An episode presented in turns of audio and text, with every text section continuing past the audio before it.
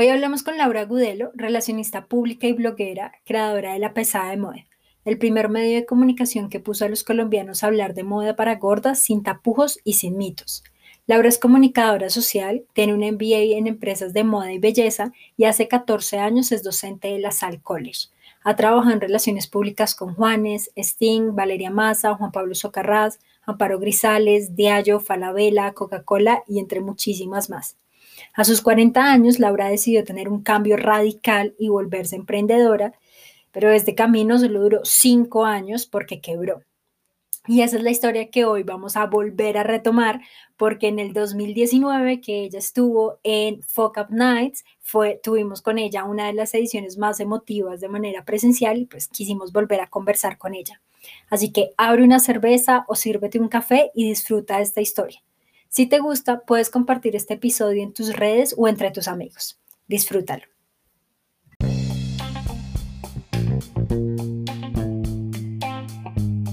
Bienvenidos a conocer la historia completa del fracaso, la parte incómoda, lo que casi no nos gusta aceptar, esa historia detrás de los siete minutos que no siempre se ve en nuestros eventos. Bienvenidos a un espacio libre de filtros, lleno de conversaciones transparentes, esas que nos incomodan, que nos duelen y que creemos nos llevan a aprender, a innovar y a reducir la frustración. Soy comunicadora social periodista, actualmente tengo 48 años de edad, tengo 26 años de experiencia, es decir, desde que salí de la universidad empecé a trabajar inclusive antes. Em, fui empleada, empleada hasta los 40 y eh, cuando cumplí 40 años decidí darle un cambio a mi vida. Eh, me animé a, hacer, a cambiar la vida, em, la forma de ganarme el dinero y era dejar de ser empleada para volverme independiente. Eh, o sea, yo ya llevaba más de 18 años trabajando y siendo, teniendo una relación de dependencia y, y cuando cumplí los 40 dije, no quiero seguir en esto, quiero empezar a hacer otras cosas y entonces, eh, mm, como por esas cosas misteriosas que tiene la vida, me llegó un cliente, sin estarlo buscando, me llegó un cliente. Y, y como que me mostró el camino y me aceleró el, eh, sí, me aceleró una decisión que yo estaba pensando, eh, es como que dije, no, esto es acá, ya, listo, no lo voy a seguir pensando más y lo voy a hacer. Y renuncié a mi trabajo en una de las compañías eh, de relaciones públicas más importantes que, que, había en Colombia en ese momento, con un sueldo eh, que era muy bueno en ese campo, digamos. un sueldo muy bueno y, y con un buen entorno, o sea, cambié todo. decidí cambiar todo para irme a ser eh, emprendedora y a vivir de, de, todo lo que yo había aprendido durante esos 18 años de, de trabajo en dependencia. ¿Por qué a los 40 quisiste como cambiar? O sea, ¿qué, ¿qué, pasó por tu cabeza para que tú dijeras como quiero algo diferente? Eh, yo yo eh, estaba trabajando mucho, pero mucho era que mi horario de salida era 10 de la noche todas las noches eh, y llegaba a trabajar a las 9 de la mañana. Eh, en un punto me parecía que estaba bien hacer eso y que hablaba de mi compromiso y de lo buena que yo era y como unos videos que uno se hace y que uno cree que porque trabaja mucho es, eh, es mejor. Bueno, y, y, aunque me pagaban bien, yo sentía que, que no me pagaban realmente todo lo que yo estaba dándole a la compañía. Entonces, que yo podía seguir dando todo eso, pero en mi, para mi propia compañía, ¿no? Em, y porque además yo dije, a los 50 años no quiero, siempre pensé, a los 50 años no quiero seguir haciendo esto. Siempre. ¿Sí? O sea, yo no quiero llegar a los 50 haciendo esto. Eh, estoy a dos de los 50. ¿Te sientes feliz con lo que estás haciendo ahora? En ese momento sí. Sí, sí, sí, sí, sí. sí. Me, me, obviamente que hay cosas que, que me generan frustración y que a veces yo digo, ah, en este momento de mi vida, en este momento, como está la vida, obviamente me encantaría poder salir a la calle y esas cosas, pero digamos que como está en momento de mi vida, está muy bien me gusta lo que tengo en este momento. ¿Cómo, cómo era eh, esa Laura Gudelo de 40 años? Mira, yo a los 40 años pensaba que, que mm, cuando uno tiene 23 eh, y termina la universidad, o bueno, yo en mi caso, dije, me voy a comer el mundo. A los 40 me sentía exactamente igual. Llegó la hora de comerme el mundo, ¿no? Eh, de la revolución y todas esas cosas que iba a poder hacer ya con, con experiencia, con conocimiento, con, bueno, con todo. Entonces, eh, eso, eso fue súper chévere, ¿no? Yo pensaba que yo podía con todo, con absolutamente todo, que lo mejor dicho era, es que eh, yo era la típica en ese momento, yo era la típica, es que si uno no es más es porque no quiere. ¿Sí? Yo, yo cuando me pongo a hacer así, o sea, pero de verdad yo me sentía como que todo lo puedo, todo lo puedo, ya voy a terminar de hacer esto, voy a terminar mi, pago mi apartamento en dos años, no pasó, eh, y me va a comprar otro y entonces va a ser tal y bueno. Y pues no pasó, pues no pasó así, porque, porque pues no, no supe, no supe oír consejos a tiempo, tal vez. Eh, me mató el corazón, ¿sí? Me mató. Eh, mi contador me decía, eh, tiene que prescindir de tales y tales, y yo decía, como que no lo voy a hacer, o sea, yo voy a seguir aguantando a mi gente, no importa que yo no me gane plata, igual yo puedo conseguir plata por otro lado, y yo los voy a seguir manteniendo, yo voy a seguirles pagando, y yo no les voy a dejar sin trabajo, em, y pues esa es una de las, de las lecciones, y es que los negocios no tienen corazón, ¿sí? Y, y darme cuenta por qué algunas de las cosas que yo criticaba, en las empresas en las que había trabajado cuando tomaban ese tipo de decisiones. Em, yo las criticaba y pues después, pues obviamente uno aprende carne, uno no aprende en piel ajena, ¿no?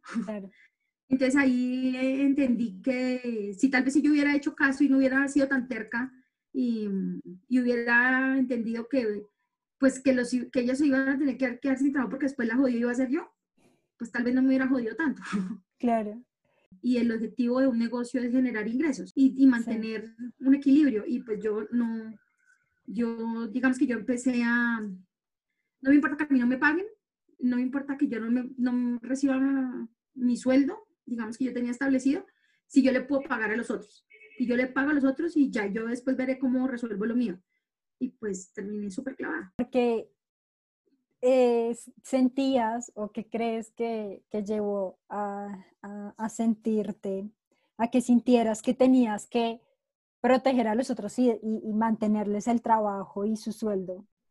Porque, porque como yo me sentía que era la superheroína, entonces que yo lo iba a lograr y que tal vez, y que yo no sé por qué esa vaina como de mamá y sobreprotectora, eh, y bueno, y, sí, no, no, no supe oír, no supe oír a tiempo una recomendación que me estaban haciendo, que me la habían hecho hacia, eh, o sea, yo debía haber cortado eso, te voy a decir, más o menos como en mayo, y, llegó septiembre y yo seguía manteniendo.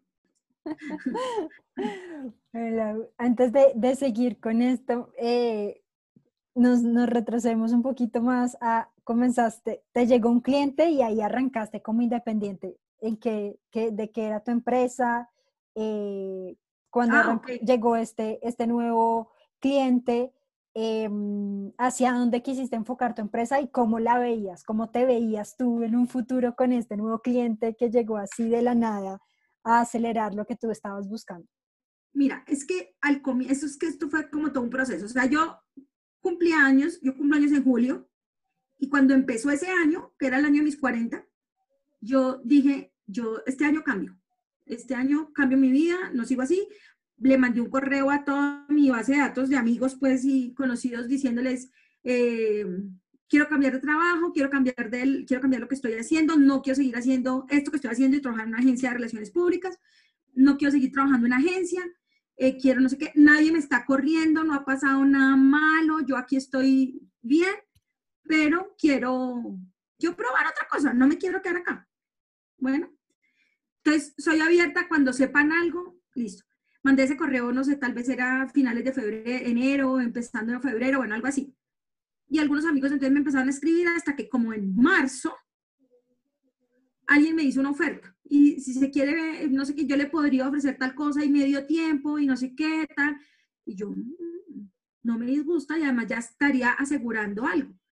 Bueno, esto pasó en marzo. En mayo, en mayo me llega la oportunidad de este cliente, que además fue una cosa súper loca porque, porque mm, yo me acuerdo perfecto el momento, yo estaba acá en mi casa, haciendo oficio acá en mi casa, y me llama una amiga a pedirme el teléfono de una persona con la que yo había trabajado para recomendarla para, para, esta, para esta mm, empresa. Y, y, yo le dije, ¿para qué la quiere? Entonces me dijo, no, es que es hacer una feria de moda y no sé qué. Y yo le dije, ¿y por qué no llama? Pero lo dije completamente por tomar el pelo. Yo le dije, ¿por qué no llama Laura Gudero Comunicaciones? Y entonces mi amiga me dice, eh, tienes razón, ¿por qué no lo haces tú? Y yo, ¿qué? O sea, no, ¿de qué me habla? Y entonces me dice, sí, es que es una feria de moda y a ti que te encanta y que no sé qué, y tú estás explorando, buscando nuevas cosas. Y, y yo dije, como que usted está loca, o sea, no, eso no es lo que yo quiero. Y, y dije, como, y menos, y menos con esa empresa, o sea, no me imagino. Y ella, no, no diga nada, venga, conozca el otro fin de semana. Y entonces ahí, y yo fui y entonces ya hice lo mismo que yo hacía para la empresa donde yo trabajaba, pero esta vez era, lo hice, yo lo hacía, pero yo no lo defendía, digamos, yo no se lo vendía al cliente final. Entonces, pero esta vez sí fue, yo hice todo, hice toda la propuesta, yo hice la presentación, yo defendí al cliente, negocié al cliente, o sea, todo pasó en media hora. es toda una locura. Y, y como que cuando me dicen, listo, sí, es usted, y yo, entonces, yo no había renunciado a mi empresa, o sea, donde yo estaba trabajando. Pedí una semana de vacaciones para irme a hacer esa feria. Volví a esa feria completamente convencida que ya sabía cuál era el norte, ya me han ofrecido el otro trabajo medio tiempo, entonces yo dije, trabajo medio tiempo y si puedo seguir haciendo esto, pues ahí, ahí voy haciendo. Al punto que el otro trabajo que era de medio tiempo no lo, no, no lo pude hacer porque me empezaron a salir tantos clientes del voz a voz que yo ya no tenía tiempo, o sea, yo estaba dedicada completamente a mi empresa y así terminé creando mi negocio que se llama La Fripresería, que era una, una agencia de relaciones públicas. Y ya. Em, y que me fue bien y conseguí clientes bacanos y yo, obviamente, al principio yo pensaba, no, solamente me voy a dedicar a los temas de moda, porque es lo que a mí me gusta, no sé qué, pero pues la gente de moda no, no, me, no me contrataba a mí, eh, o no pagaba, o con la gente con la que yo quería trabajar no tenía los recursos suficientes para pagar. Entonces, como que me tocó empezar a aceptar lo que caiga, eh, o sea, lo que me llegue lo hago. Eh, pero salió bien, salió bien, y, facturé un montón, y bueno, bien. hasta que, hasta que ya las cosas no empezaron a salir de la misma manera porque además yo cometí otro error. Yo trabajo eh, contándole a la gente lo que hacen otras personas, pero yo nunca me preocupé por contar lo que yo hacía. O sea, los servicios que yo ofrecía. Me faltó la autopromo, me falló. Fallé yo en mi propio PR. Em, y, y los tres primeros años fue súper bien, me llegaban clientes, o sea, yo no tenía que salir a maletear nunca, eh, terminaba con uno y llegaba el otro y decía, esto es una maravilla, esto, o sea, es una maravilla. Y de un momento a otro no volvió a llegar ningún cliente. O no se concretaban los negocios. O, o sea, era una cosa muy rara, algo muy raro. Y claro, yo nunca me preocupé por, por, por, por hacerme publicidad, por mercadearme, jamás. O sea, yo pensaba que solamente con el trabajo que yo hacía con con las empresas era suficiente mercadeo. Y, y, nunca salí a ofrecer servicios, nunca, nunca, nunca lo hice. Y, y, eso creo que fue otro de los grandes errores que tuve como emprendedora, el no invertir tiempo, por ejemplo, para asistir, por ejemplo, a una capacitación. Nunca fui a una capacitación. Nunca, porque nunca tenía tiempo o no lo sacaba tiempo para ir. Eh, sí, no me, no me preocupé por aprender cosas de, de, empresaria. O sea, mi preocupación era cumplirle a los clientes, pero yo no, no, me daba cuenta que mi principal cliente era yo misma y que parte de cumplirle a mi cliente yo misma era capacitarme, eh, ver de qué manera me podía mercadear, eh, hacerme más publicidad, eh, salir y contarle a nuevos posibles clientes qué era lo que yo hacía. Entonces, eso, ese fue otro, otro gran error y otro gran aprendizaje. Creo que uno de todos esos errores que tiene, que comete, pues lo, esos son errores, pero con el tiempo terminan pues volviéndose aprendizajes. ¿Cómo en qué momento te diste cuenta que ya no estaban, se estaban generando más ventas y, y que eso te, te, estaba llevando como un poco a, a un problema más adelante? Como, como la mayoría todos empezamos que no, esto se activa en, en marzo. Esto se activa en marzo. Esto se, se activa en marzo. Y llegó marzo y no se activó. Y llegó abril y tampoco. Y mayo y tampoco. Y junio, mm, nada, no, no levantaba cabeza. Eh, y pues nada, o sea, a partir del segundo semestre yo dije, pucha, esto aquí, ¿qué hago? Pero lo que te dije al comienzo, yo, yo trataba de, o sea, yo soy como muy optimista y decía, no, esto, esto se va a componer, esto se va a componer, pero pues no se, no se compuso. Y, y una cosa muy triste eh, fue entregar la oficina, o sea, yo saqué una oficina, monté una oficina, entonces esa, ese trasteo fue un trasteo doloroso, triste, eh, porque era como si todo se, sí, como si todo se hubiera acabado, aunque yo seguía ofreciendo los servicios, eh, aunque yo seguía dispuesta a seguir trabajando, pero el cerrar el espacio físico, uy, a mí me dio durísimo eso, mucho, ¿Por qué crees que te dio tan duro? Porque, porque lo abrí con mucha ilusión. O sea, yo inclusive pensaba, no, esto, es, esto empiezo acá, después compré una, o sea, las cuentas de la lechera. Después hago otra cosa, después eh, consigo un espacio más grande y puedo hacer conferencias y puedo, y bueno, pues al final no se dio nada porque, porque los clientes escasearon. Entonces, eh, y porque uno, uno, uno pone como todos los, como que toda la apuesta la hace ahí, ¿no? Aunque, aunque la empresa es uno.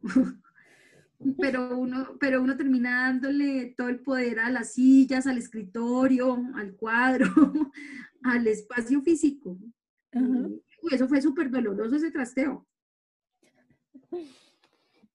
y cuando, digamos, comenzaste a ver que no, no estaban llegando los, mm, los clientes y, bueno, comenzaste a hacer este mercado, mm, ¿lo hicieron fuerte y todo el equipo ayudaba a hacer ese mercadeo? ¿O, o cómo fue? No, solo yo. Solo yo. Ok. Otro gran error. me, me, me echas limón en la herida. Lo siento, pero ahí hay mucho conocimiento. Sí, no, no, otro gran error.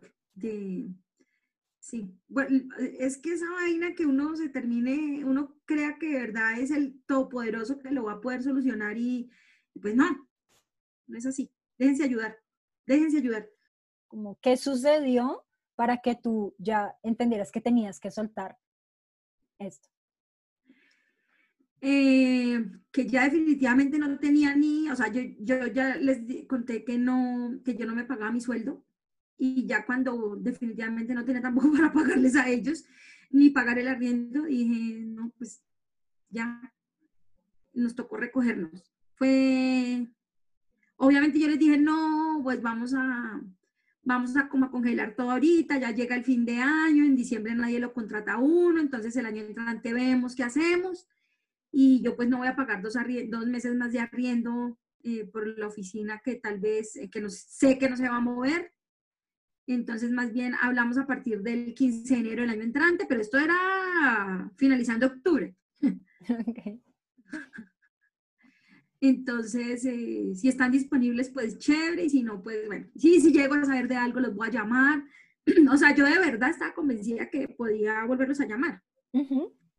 Eh, pero bueno, no, no se dio, no se dio. no se dio. Y el siguiente año fue peor todavía. Cuéntanos de ese, de ese siguiente año. No, ese siguiente año fue peor porque uno se siente mm, frustrado, pero, pero uno no quiere que la gente sepa. Uno se siente triste y no quiere que la gente sepa. uno sabe que se quebró, pero uno no quiere aceptar. y, y además porque nos han vendido todo el tiempo también esa falsa concepción pues de que uno tiene que ser exitoso y que el que le empieza a ir bien, entonces si se va a caer es porque, mm, no sé, porque es bruto, porque malgastó la plata o lo que haya sido. Mm, entonces pues yo no quería, o sea, yo era como un referente no solamente para mi familia, sino también para muchos amigos y mucha gente que me conocía o que me conoce. Incluso cuando yo me fui a retirar de mi empresa, cuando yo trabajaba, que, era, eh, que tenía esta relación de dependencia, yo me acuerdo a mi tía, una tía que quiero mucho, y ella me decía, pero ¿estás segura que va a renunciar y que se va a poner a hacer? Y así mi hija esa edad. Y yo decía, pero yo me siento completamente juvenil, eh, con toda la plenitud del mundo. Eh, y entonces en ese momento, pero como ya habían pasado cinco años, seis años, eh, entonces, eh, pues como que en ese momento yo decía, ah, tenía razón mi tía, no me dio renunciar, no me dio renunciar, ¿qué voy a hacer? Eh, y, y, una vez fui a una charla en toda esa situación de ese año, que fue en el 2016, mm, fui a una charla de esos que traen esos gurús de, del emprendimiento y de los negocios y bueno, y luché para conseguir una invitación a esa cosa. Hasta eso me costaba un montón. Y, y entonces me fui a una charla y en esa charla entendí que yo no era la única que se había quebrado. Que eh, inclusive en una de las charlas alguien dijo, eh, oh no, me puse a mental. Tranquila. No, alguien me dijo, alguien dijo en esa charla, eh, si van a trabajar conmigo y nunca se han quebrado, no vengan. Eh, porque entonces decían, no, es que si a mí alguien viene acá y me dice, ah, es que no tengo un emprendimiento, no sé qué, y, todo le ha salido exitoso y todo no sé qué, entonces empezar a trabajar con esa persona porque prefiero trabajar con alguien que ya haya conocido lo que es el fracaso. Y yo dije, ah, bueno, yo soy, Levantaste la mano yo. Y entonces como que no soy la única, ¿no? No soy la única, o sea, puedo decir que me quebré y no pasa nada, o sea, soy viva, no pasa nada, bueno.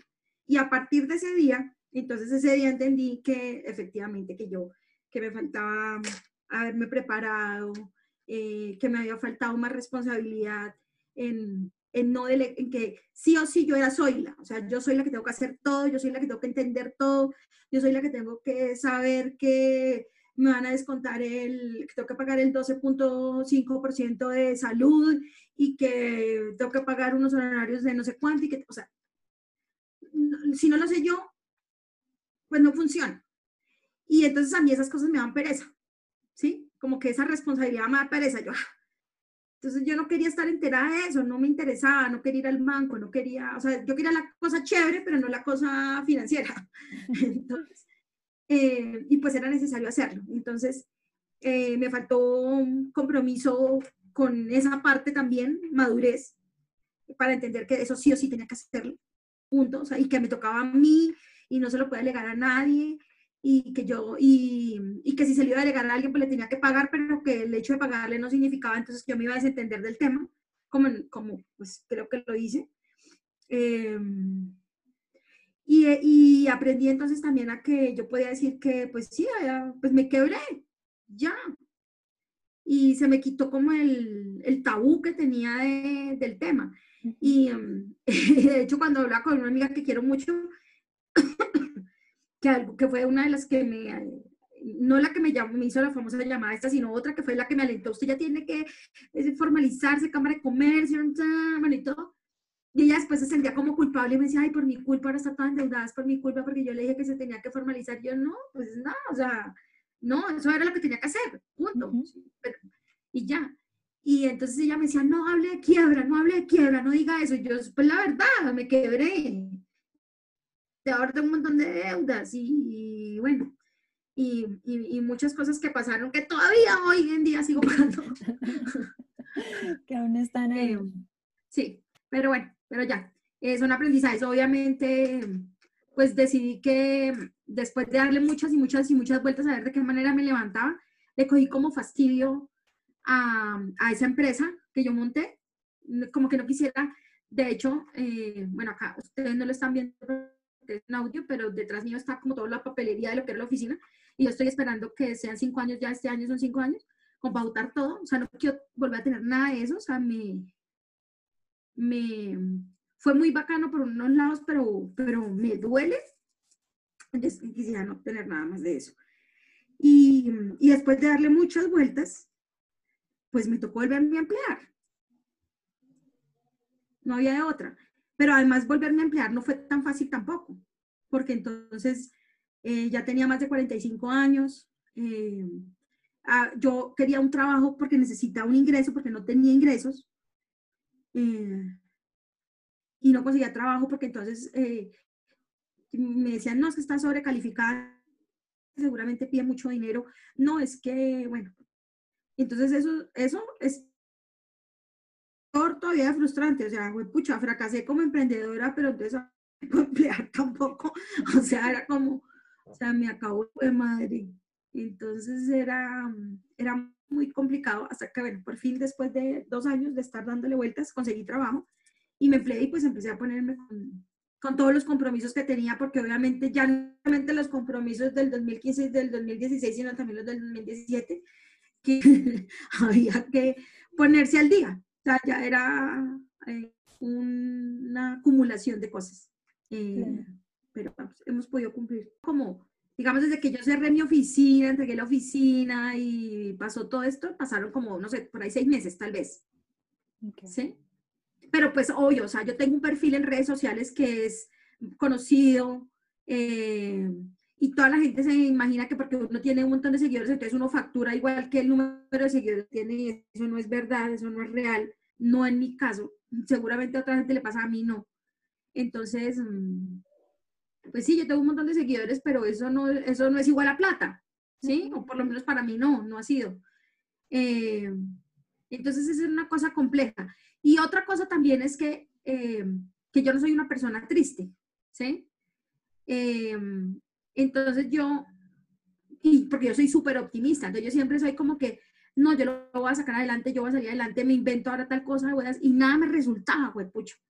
Pero sin embargo, pese a eso, la frustración no me duraba, porque eso es como una filosofía de mi vida.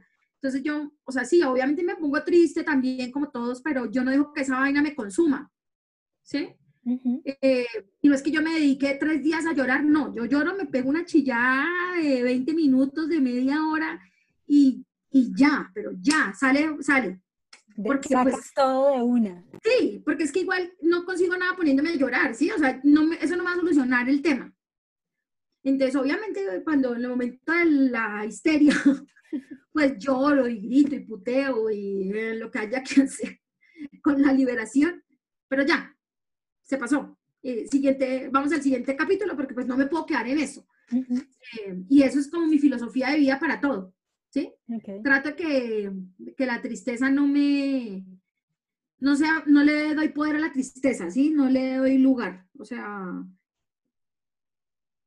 mejor dicho, o sea, obviamente sí, pero no dejo que eso me domine. Eso es lo que entonces, entonces lo que yo te digo, mi amiga me decía, ay, deje de decir que fracaso yo, pero pues fracasé en este negocio. Eh, pueda que en otras cosas sí soy un éxito teniendo amigos y soy un éxito eh, contactando a la gente y eso, pero en el negocio no me va bien. Punto. Eh, y no está mal aceptarlo. Es la realidad. Y los, y los números me lo están diciendo. Entonces, ¿para qué me vendo una idea que no, que no es? Eh, entonces, nada, eso. Y, y, por ejemplo, me sirvió ya desde lo personal, por ejemplo, para darme cuenta que yo soy una persona súper fuerte, ¿sí? Porque cuando había momentos en los que de verdad, eh, ¿de dónde vas a sacar para pagar la cuota del apartamento, que es mi responsabilidad en este hogar? eh, ¿de dónde voy a sacar la plata? Y, y consideraba mucho a las personas que toman decisiones nefastas, ¿no? Eh, la respeto igual, pero yo eh, decía, pucha, yo no, a mí nunca, a mí eso no se me pasa por la cabeza. Yo pienso más bien es en que tengo que seguir adelante, tengo que seguir adelante, tengo que seguir adelante, tengo que seguir adelante. Eh, ni yo pensaba en salir corriendo y esconderme. no, me le escondía a los bancos cuando me llamaban a cobrarme. ya tenía grabados los números y no les contestaba. Eso sí. cuando tenga plata resuelvo. cuando tenga plata resuelvo, pero pues ahorita no. Eh, ahorita no lo puedo hacer, o sea, ¿qué les voy a, qué, para qué les contesto si no tengo cómo, cuando, y cuando ya tuve cómo empezar a, entonces ya, pues fui, puse la cara, bueno, tengo aquí un problemita, entonces mire, Mar, ¿cómo lo solucionamos? Y, y, ahí lo vamos, y ahí vamos, eh, pues solucionando y tapando los, no, no quiero decir que tapando los huecos, porque a veces uno como que tapa un hueco y se tapa otro, no, sino como cerrando los ciclos con los bancos. una pregunta, ¿qué le dirías a la Laura de 30 años? Eh, a la Laura de 30 años, que no espere tener 40 para empezar a hacer lo que quiera hacer. Un resumen de cuatro cosas que yo creo que son súper importantes y es, uno, eh, que uno no le puede delegar la responsabilidad a nadie. O sea, si la empresa es mía, es mía toda y yo tengo que saber cómo funcionan todos los procesos y, y nada me puede dar pereza. ¿Sí? O sea, tengo que responsabilidad, responsabilidad, responsabilidad total.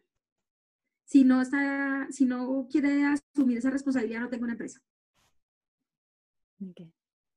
El otro tema es que em, hay que saberse rodear, hay que escoger a la gente indicada para hacer empresa. Sea chiquita o sea grande pero siempre tener gente buena trabajando alrededor. Eh, y no porque es que es el amigo de no sé quién y me lo recomiendo, no sé qué, no, pero a usted cómo le va con esa persona, ¿sí? Cómo se siente a gusto trabajando con esa persona, le da los resultados que usted quiere, está... Eh, y si usted desde el comienzo se da cuenta que hay algo que no le gusta, no, no siga, no siga, cambie lo que hay montones de personas ofreciendo seguramente el mismo servicio. Eso.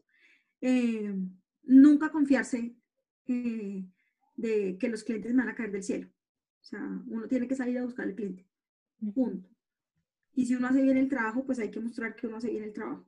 ¿sí? Y no esperar, no esperar solamente que los terceros hablen de uno, sino que uno también tiene que empezar a hacerlo. Y otra cosa, pues que si las cosas no resultan, pues que usted no es el único que las cosas no le han resultado. A mucha gente le pasa y que lo importante es que uno se cae y pues que se tiene que volver a levantar y que ojalá que la caída no dure mucho tiempo.